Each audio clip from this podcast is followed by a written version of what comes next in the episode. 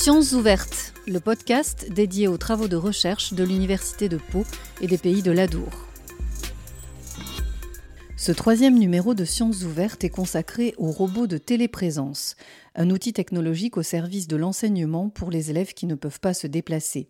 Laurent Gallon, enseignant-chercheur en numérique éducatif, spécialisé dans l'éducation du futur, en a fait le cœur de sa recherche depuis plus de cinq ans. Son service, basé sur le campus de Mont-de-Marsan, est rattaché à l'UPPA. Dans son labo, de grands écrans montés sur des colonnes roulantes se déplacent dans une pièce manipulée à distance par ordinateur. Ouais, bonjour Timothée. Bonjour. Je t'entends pas très fort. Est-ce que tu peux monter le son de- du haut-parleur, s'il te plaît? Je peux vous entendre là. Ah voilà, je t'entends mieux. C'est parfait. Bon, ça va? Oui, très bien. Est-ce que tu peux te rapprocher du tableau pour voir si tu le vois bien? Euh, oui, bien sûr.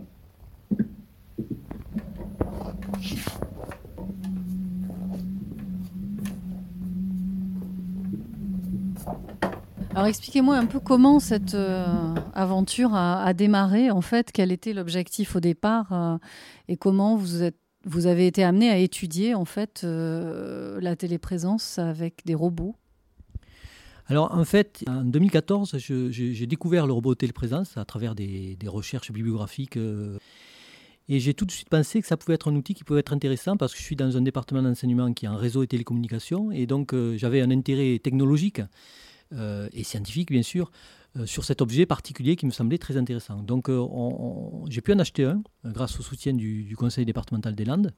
Et je l'ai testé dans un premier temps pour me remplacer dans, un- dans des travaux pratiques. C'est-à-dire que j'étais à distance et je faisais, j'étais l'enseignant à distance, le robot me remplaçait dans la salle et j'allais d'un poste de travail à un autre avec les étudiants pour leur, permettre de réaliser leurs travaux pratiques. Donc ça a commencé comme ça.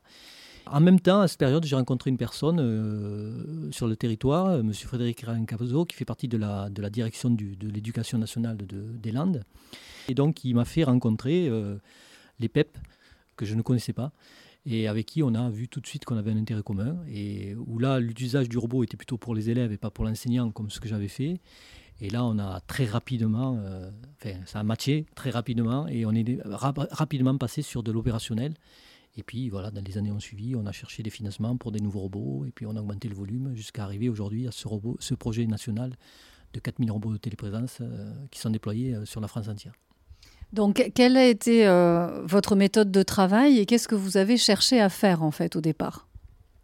Alors au départ, ce qu'on cherchait à faire, c'était de, de regarder vraiment euh, l'impact d'un point de vue social. Parce que ces, robots, ce sont des robots dites de catégorie sociale. Il y a différentes catégories de robots. hein, euh, voilà, donc eux, c'est des robots plutôt sociaux. dont leur objectif, c'est de permettre de tisser le lien social entre la personne qui est distante et la personne qui est présente dans l'espace du robot. Euh, et donc, on, regardait au départ, finalement, la connexion entre l'enseignant et l'élève. Puisque c'est le lien pédagogique fort hein, dans le cadre, dans le cadre de, de l'éducation. Donc on voulait regarder cet aspect-là. Et puis on s'est rendu compte que cet aspect social était beaucoup plus large et, touchait vraiment la classe, et que c'était peut-être le facteur le plus important, c'était le lien social avec les camarades, et qui était plus fort que le lien social avec le- le- l'enseignant, même si les deux ont, ont- ont une importance, bien entendu. Donc c'est ça qu'on a commencé à, à regarder. Et puis euh, on a, euh, le temps faisant, on, on- a voulu aller un peu plus loin et commencer à regarder l'impact sur les apprentissages à long terme. Euh, voir est-ce qu'on peut utiliser un robot téléprésence dans la durée. Et est-ce qu'il y a, à un moment donné, il n'y a pas un problème de bulle empathique qui commence à s'effondrer, à s'étioler un petit peu, et que les aspects technologiques, les contraintes du robot font que petit à petit, son insertion dans la classe est de plus en plus compliquée, ou des choses comme ça. Et puis, troisième point, et le dernier euh, qui est, important, ce sont sur des petits points technologiques, des aspects technologiques du robot, donc euh, la qualité du son, la qualité vidéo, euh, la capacité d'être connecté à d'autres outils numériques que le robot. Est-ce que ça permettait finalement d'améliorer finalement le sentiment d'immersion et de présence de l'élève distant dans sa, classe quand il avait à, sa disposition toute une palette d'outils diversifiés dont le robot fait partie, sans pour autant finalement trop complexifier l'interface d'utilisation, car ce- je le répète, ce sont des robots sociaux et l'idée c'est que la technologie disparaisse, s'efface et qu'on ne voit que le lien social et que les gens ne voient que la personne qui est, qui est de l'autre côté euh, de, de- du système. Et donc, s'il faut commencer à appuyer sur tel bouton, tel bouton, tel bouton un peu partout, ou activer tel outil, etc., euh, dans la conversation, on rompt ce lien euh, qui est naturel et qui, est, qui normalement qui, qui, qui, doit être préservé. Donc, il y a une limite à pas franchir et c'est cette limite-là qu'on cherche à déterminer.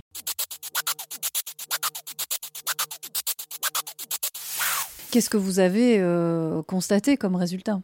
Effectivement, les choses vont bien, mais les choses vont bien grâce à une personne qui est la, médiatrice qui s'occupe de ça, qui est Françoise Duberger, et qui fait la médiation entre cet aspect technologique, cet aspect robotique, et finalement les aspects humains et la relation humaine qui, est en classe.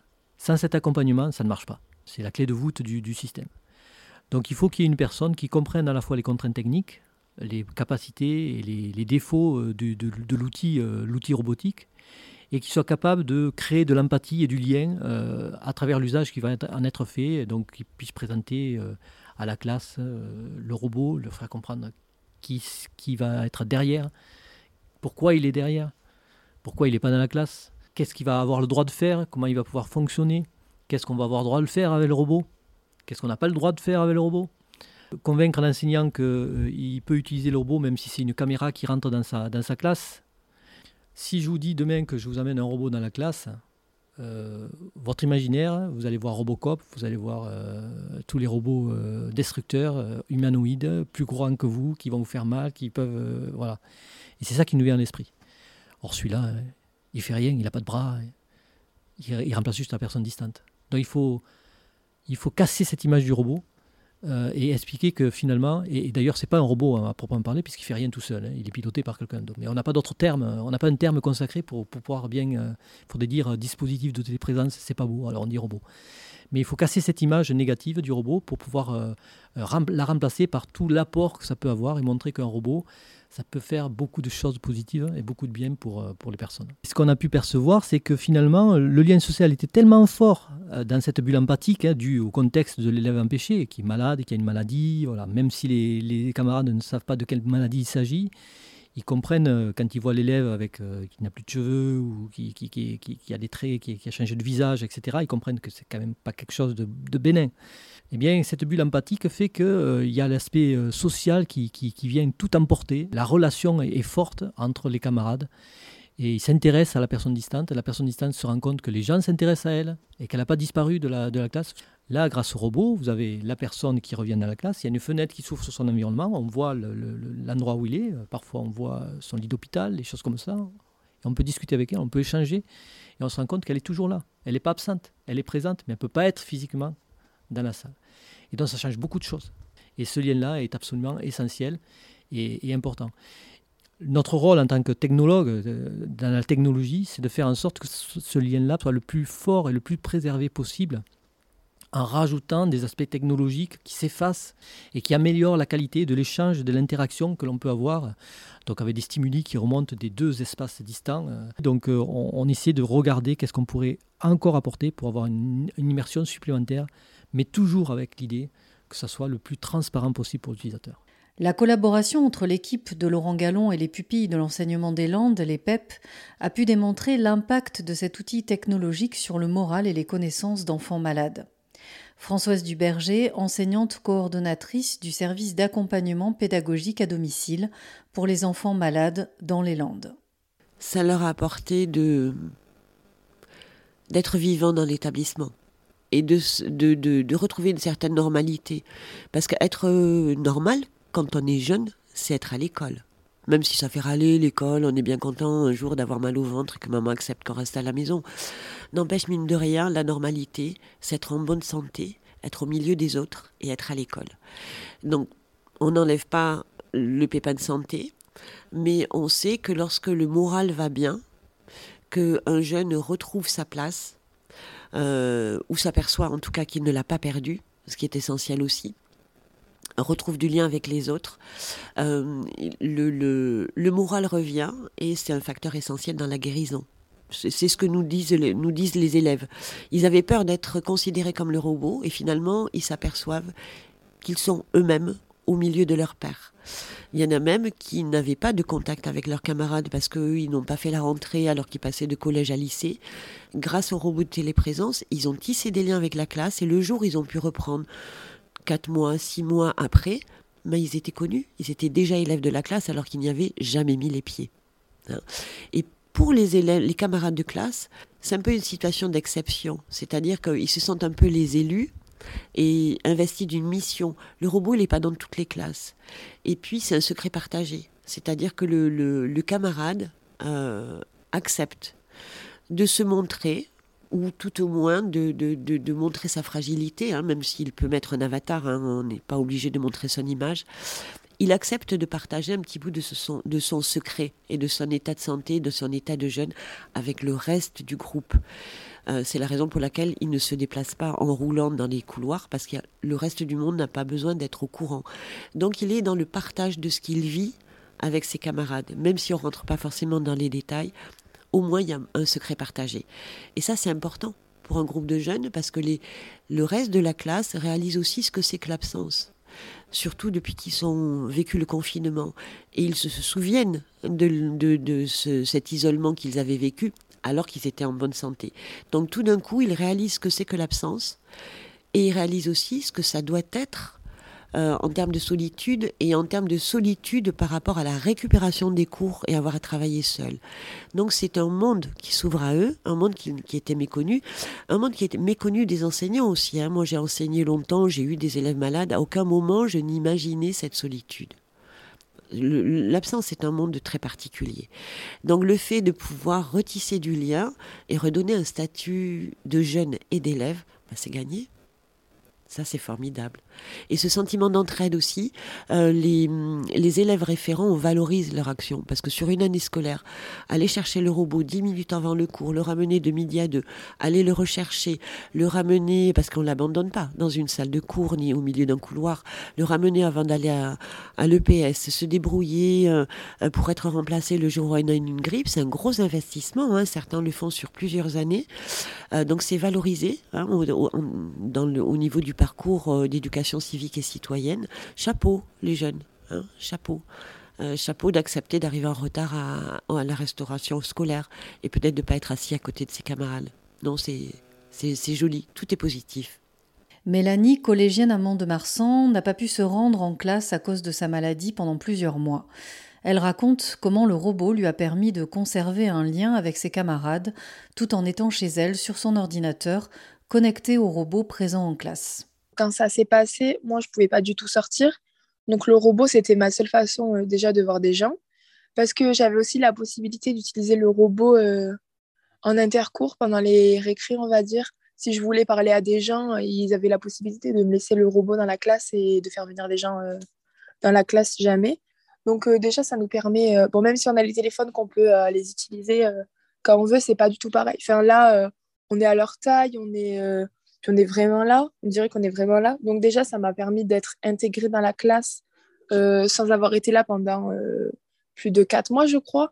Donc euh, ça nous donne une présence parce que si j'avais pas eu le robot, ben, on aurait su, j'avais été là, mais eh, ok, elle était là. Là, du coup, on me voyait constamment. Tous les jours, il y avait le robot. On savait que le robot, c'était pour moi. On entendait ma voix quand je parlais. On me voyait si jamais. Donc, forcément, ça crée des liens, on va dire le robot, ça nous force à travailler, on va dire. Parce que si on n'avait pas le robot, on aurait les cours en papier, mais euh, enfin, les cours en papier, moi, on me les donne, mais je les ai, mais je reste là. Alors que le robot, ça nous permet déjà de suivre euh, ben, le programme, même s'il y a des choses qu'on ne peut pas comprendre euh, à 100%, on comprend au moins une partie et après, ben, on, travaille dessus. Après, oui, niveau mental, ben, ça permet, comme j'ai dit, de voir des gens. Donc forcément, déjà, ça, ça fait du bien. Et euh, oui, on se sent pas seul, on se sent pas euh, délaissé. Euh. Ça nous aide quand même et ça nous force ben, à se lever, par exemple, à suivre des cours, à rester éveillé. ça nous stimule, on va dire. L'impact de l'utilisation du robot sur les résultats scolaires eux-mêmes a pu être démontré, comme l'explique Dorothée Furnon, psychologue et spécialiste de la robotique de téléprésence. Donc il y a eu vraiment un effet sur les résultats qu'on pense pouvoir expliquer par le fait justement que les étudiants ne sont pas, ne sont pas distraits par d'autres choses, ils doivent être focus, ils n'ont pas le choix, euh, ils ont très peu d'informations sur euh, l'environnement, sur ce qui se passe, et donc ils sont obligés d'être très attentifs. Euh, il y a beaucoup de métacognition, C'est-à-dire que, par exemple, la prise de notes était difficile, parce que c'est difficile de diriger le robot, d'être sur l'écran, de prendre des notes à côté, euh, surtout quand vous êtes bloqué dans un lit. Vous n'êtes pas confortable assis à, un bureau. Hein. La plupart du temps, ils étaient dans des positions assez inconfortables. Et donc, du coup, ça demande beaucoup de métacognition. Donc, c'est-à-dire que je réfléchis à ce qui est en train de se dire. On me donne une explication, je pense, je suis obligée de penser à cette explication, à développer des stratégies euh, mémotechniques pour pouvoir euh, encoder, enfin pour pouvoir euh, retenir l'information. Voilà, une concentration et puis surtout une, je pense, hein, une volonté à être en cours qui est d'autant plus prégnante que, que c'était finalement leur seul échappatoire. Hein. Donc je pense que c'est vraiment deux facteurs qui ont participé au fait que les, résultats scolaires ont été meilleurs qu'en conditions présentielles.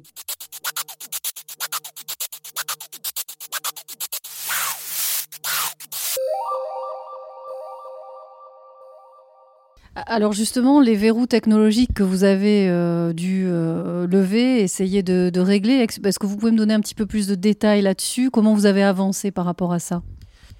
Alors le premier verrou technologique qui n'a pas été levé en partie, hein, qui existe toujours, c'est la connexion réseau. Euh, c'est clair, puisqu'on est sur un système de visioconférence euh, monté sur des roulettes. Donc, euh, le fait de déplacer le robot et de lui donner l'ordre de se déplacer à distance, ça ne consomme pas beaucoup de bandes passantes. Ce qui consomme beaucoup de bandes passantes, c'est la visio, la, visioconférence en elle-même, hein, sur la tête du robot. Donc, en fonction de la qualité, finalement, de l'accès réseau, à la fois de l'élève sur le lieu où il est, le lieu, ça peut être sa maison, parce qu'il est chez lui, mais ça peut être aussi l'hôpital, parce qu'il est à l'hôpital. Et on sait que dans les hôpitaux, la réception Wi-Fi n'est pas très bonne. Et la 4G n'est pas très bonne non plus volontairement parce qu'il y a des équipements euh, médicaux qui fonctionnent sur les mêmes bandes de fréquence. Donc il faut protéger ces équipements. Donc la 4G n'est pas très présente finalement dans les hôpitaux. On a souvent des brouilleurs euh, de 4G. Donc euh, dans ces conditions-là, c'est compliqué pour l'élève de pouvoir être présent euh, et d'avoir une qualité suffisante pour euh, transporter la, vidéo, que ce soit par chez lui, que ce soit à l'hôpital. Mais de l'autre côté aussi, finalement, dans les établissements, on se rend compte qu'il y a beaucoup de problématiques, autour du Wi-Fi qui a été interdit dans les landes, dans les collèges, dans les lycées. Donc on se retrouve à devoir utiliser de la 4G, pareil, mais la 4G euh, en bas d'un bâtiment, euh, au sous-sol, ça passe pas bien. Euh, il faut être plutôt en haut. Donc ça demande à modifier l'emploi du temps des salles quand l'élève doit être présent, d'aller faire des changements pédagogiques, des choses comme ça. Donc c'est quand même un, maillage qui est assez complexe et finalement cet aspect technologique qui peut sembler, alors qui est important, mais qui est juste un aspect technologique, a des répercussions et des conséquences fortes. Et après, comme je vous l'ai dit, il y a des améliorations à faire sur la qualité sonore, la qualité vidéo, la qualité de l'interface de pilotage, même si le robot BIM euh, a une interface de pilotage qui est assez exceptionnelle euh, en termes de, pilotage.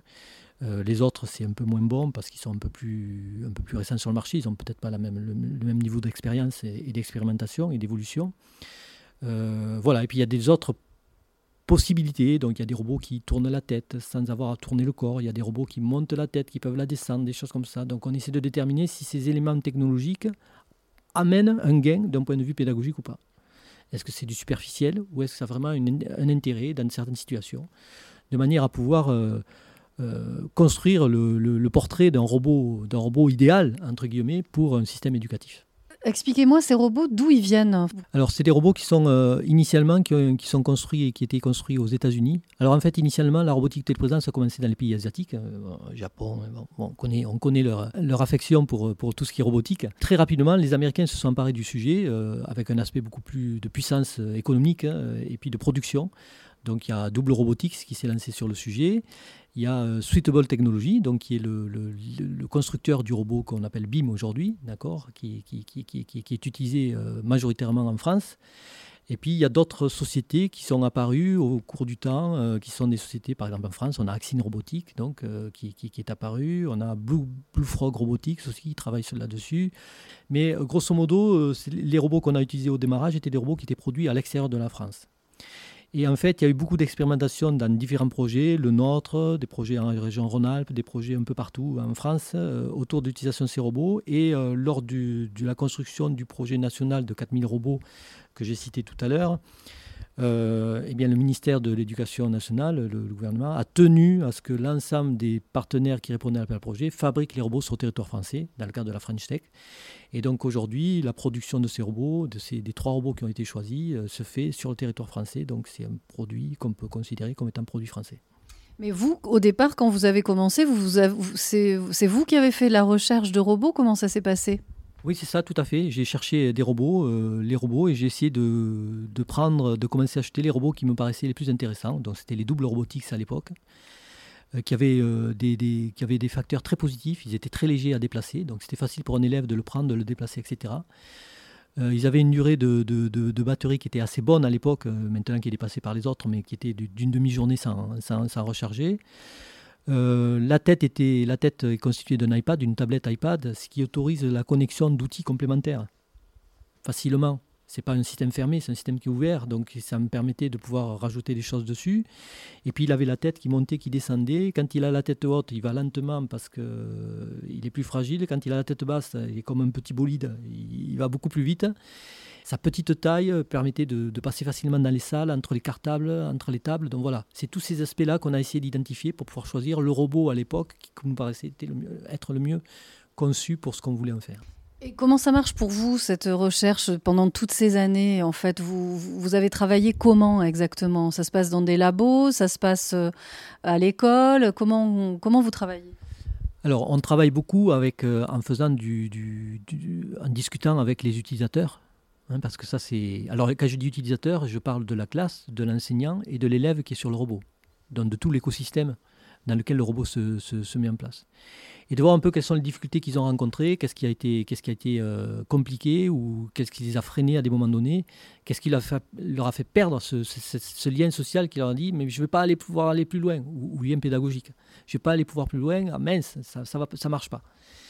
Euh, et, donc nous, à partir de ça, on, essaie d'identifier ces verrous et ces freins et on essaie de trouver des solutions. Euh, alors parfois, ce sont des solutions organisationnelles, d'accompagnement, euh, mais c'est aussi des solutions technologiques pour pouvoir améliorer, ces choses-là. Donc c'est un peu notre principe de fonctionnement qu'on applique d'ailleurs sur le projet, le suivi du projet des, robots de 4000, de 4000 robots français, où on essaie d'identifier des, des, profils d'élèves de, avec des, un accompagnement spécifique, avec des résultats spécifiques, etc., euh, pour pouvoir aller discuter avec eux et leur dire mais qu'est-ce qui t'a manqué, qu'est-ce qui t'a pas manqué, qu'est-ce qui a fait que tu as réussi, etc., et pouvoir voir quels sont les, bienfaits et, les, et, les, points négatifs qu'il faut encore améliorer. Donc en fait, c'est pas l'idée, c'est pas que le robot remplace l'enseignant. Absolument pas. D'ailleurs, euh, je, dans le projet des 4000 robots à la français, on dit de plus en plus que le robot, il est présent 6 mois, 9 mois, 1 an. Moi, je ne suis pas trop d'accord avec ça. Le robot, il prépare au retour en classe. Il permet de conserver le lien avec la classe pour que l'élève soit ait envie de venir en classe. D'ailleurs, tout, le montre. L'élève, dans toutes les statistiques, l'élève a envie de revenir en classe. Il a envie de conserver ce lien, de recouvrer la, la, relation directe avec, les élèves. Il fait des efforts, il s'habille, il, fait attention de bien se présenter envers la classe. Il y a une étude qui a été euh, faite en 2017 euh, par euh, Newhart et Hall aux États-Unis qui a montré que des médecins estimaient qu'il y avait un gain de, pour recouvrer finalement une santé normale pour des élèves qui avaient une pathologie pas trop grave, hein, mais on gagnait une à deux semaines de temps de, retour en classe quand on utilisait le robot, juste par la volonté de revenir et d'ailleurs de retrouver ça. Donc il ne faut pas penser que le robot va remplacer l'élève ou va remplacer l'enseignant. Il est là juste pour pallier à un moment donné à une rupture géographique, on va dire, hein, une rupture du lien social, du lien pédagogique, et permettre de conserver à minima ce, lien-là, mais surtout avec l'objectif que la personne puisse revenir en classe, que ce soit un enseignant ou que ce soit un élève. En tant que chercheur, vous, pourquoi vous avez choisi de faire, euh, de faire ça, ce, domaine de recherche-là? Alors comme je vous l'ai dit au départ, c'était euh, c'était juste par intérêt et par, parce que je suis dans le domaine des réseaux et télécommunications et que j'étais intéressé par la technologie. Et puis avec les PEP, euh, je suis allé au domicile d'un élève. Je suis allé au domicile d'une élève qui, quelques mois après, est décédée. Là, vous êtes emporté. Vous pouvez, faire ce que vous voulez. Euh, vous dites, mais comment Je suis chercheur dans le domaine. Euh, comment je peux aider finalement à, faire que les choses aillent mieux, enfin, euh, moins mal, on va dire. Je ne dirais pas jusqu'à dire mieux, mais moins mal. Comment on peut donner un peu plus de, de, plaisir, de bonheur et puis de, de possibilité de, recouvrer finalement une vie un peu normale à ces élèves-là qui sont dans des situations très délicates. Et, voilà. Et donc, euh, c'est un leitmotiv depuis ce temps-là. Je ne lâcherai pas l'affaire, euh, je pense, jusqu'à jusqu'à ma retraite. Et peut-être même pendant ma retraite, je ne lâcherai pas le faire non plus. Le travail de Laurent Gallon et de son équipe a non seulement permis à des dizaines d'élèves de pouvoir continuer à s'instruire malgré leur maladie, il a aussi participé au déploiement actuel de 4000 robots de téléprésence sur le plan national. L'Université de Pau et des Pays de l'Adour a également déployé une vingtaine de robots pour les étudiants empêchés. Le dispositif est aussi utilisé aujourd'hui pour organiser des portes ouvertes virtuelles auprès des lycéens.